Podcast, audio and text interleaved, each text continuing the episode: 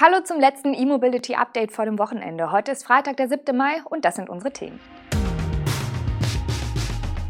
NIO startet im September in Norwegen, MEW-Umbau in Emden im Zeitplan, E-Mobility-Zulassungen für April, Citroën zeigt Cargo-Variante des Ami und Volta plant weitere Versionen seines Elektro-LKWs. NIO will im September 2021 die ersten Exemplare seines ES8 in Norwegen ausliefern. Wie der chinesische Autobauer nun angekündigt hat, soll in Norwegen als erster Überseemarkt auch die komplette Ladeinfrastruktur des Unternehmens angeboten werden, inklusive der Batterietauschstation. Der Zeitplan für den Launch im Norden ist durchaus straff. Im Juli will NIO seine App in Norwegen live schalten, ab August sollen Testfahrten mit dem ES8 möglich sein. Im September erfolgen dann die ersten verbindlichen Bestellungen und Auslieferungen des ESUV. Das erste Transportschiff mit den Autos an Bord soll bereits im Juni in China ablegen.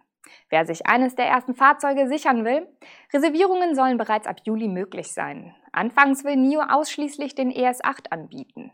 Dabei wird es sich um eine angepasste europäische Version des großen e-SUV handeln. Diese soll mit der 100 kWh Batterie angeboten werden, die nach WLTP-Zyklus für 500 Kilometer Reichweite sorgen soll. Zumindest in der Version mit 20 Zoll Felgen im Eco-Modus. Das Fahrzeug soll als 6- oder 7-Sitzer verkauft werden und bis zu 1,5 Tonnen Anhängelast ziehen können. Bevor NIO weitere SUV-Modelle nach Norwegen bringt, soll 2022 die Flaggschiff-Limousine ET7 dort verkauft werden. Besonders spannend, noch in diesem Jahr sollen vier Akkutauschstationen von NIO im Großraum Oslo aufgebaut werden.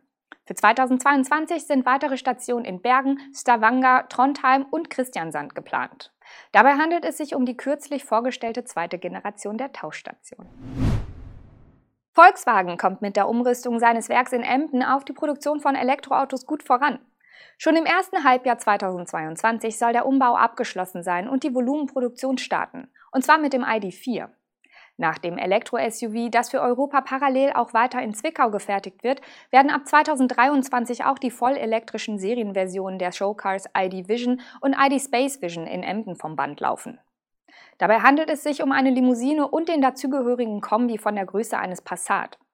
Darauf warten viele Kunden in Europa vermutlich schon sehnlich. Die Studie der Limousine wurde 2018 mit einer 111 kWh großen Batterie vorgestellt.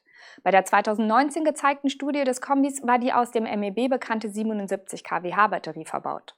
Der konventionelle Passat und die verwandten Modelle Arteon und Arteon Shooting Brake sollen übrigens in einer mehrjährigen Übergangsphase weiter in Emden gebaut werden. Später soll die Fabrik im Nordwesten von Niedersachsen aber ein reines Elektroautowerk werden. Für die Produktion der Stromer entstehen sechs neue Fertigungshallen und Logistikgebäude.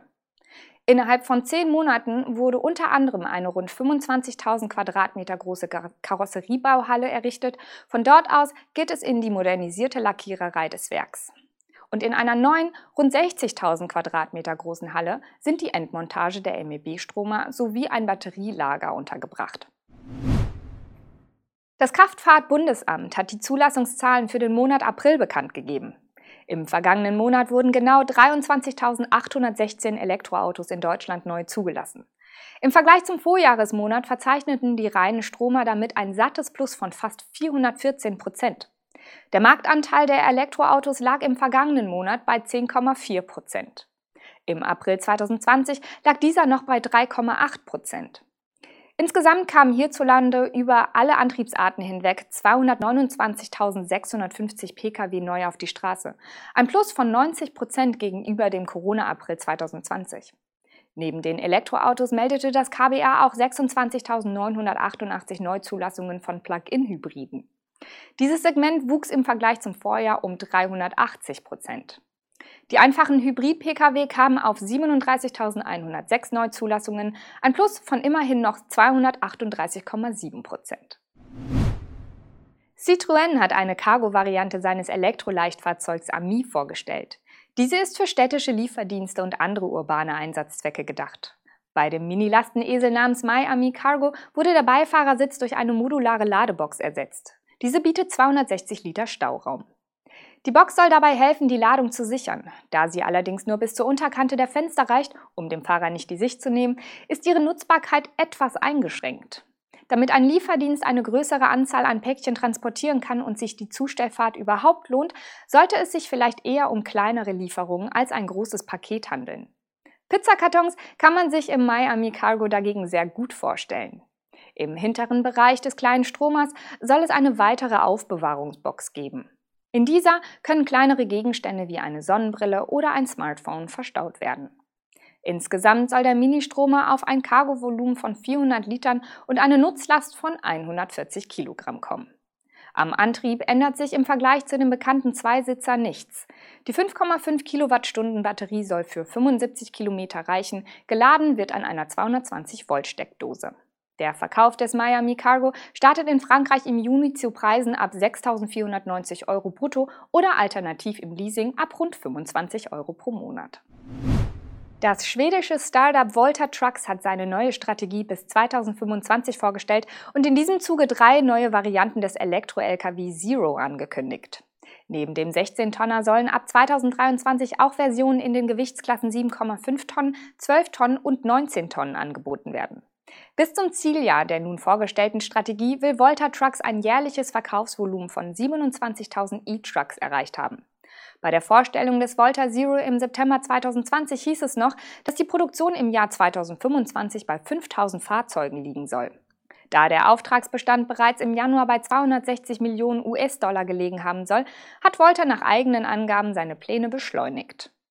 Der Hersteller hat nun weitaus ehrgeizigere Verkaufserwartungen und will mehr als die fünffache Anzahl von Fahrzeugen produzieren. Bis Ende diesen Jahres soll eine Pilotflotte aufgebaut werden. Die Serienproduktion könnte etwa zwölf Monate später anlaufen. Noch befindet sich der 16-Tonner in der Entwicklungsphase. Erste Prototypentests sollen in Kürze beginnen. Dass direkt nach dem Anlauf der Serienfertigung die Modellpalette schon vergrößert werden soll, begründet Volta mit dem verstärkten Fokus der Gesellschaft auf den Klimawandel und die Bemühungen vieler Städte mit emissionsarmen oder emissionsfreien Zonen die Luftqualität zu verbessern. Das war's mit unserem E-Mobility Update für diesen Freitag. Vielen Dank fürs Zuhören oder Zuschauen. Wir sind mit den News und Highlights der Elektromobilität nächste Woche wieder für Sie da. Bis dahin ein schönes Wochenende.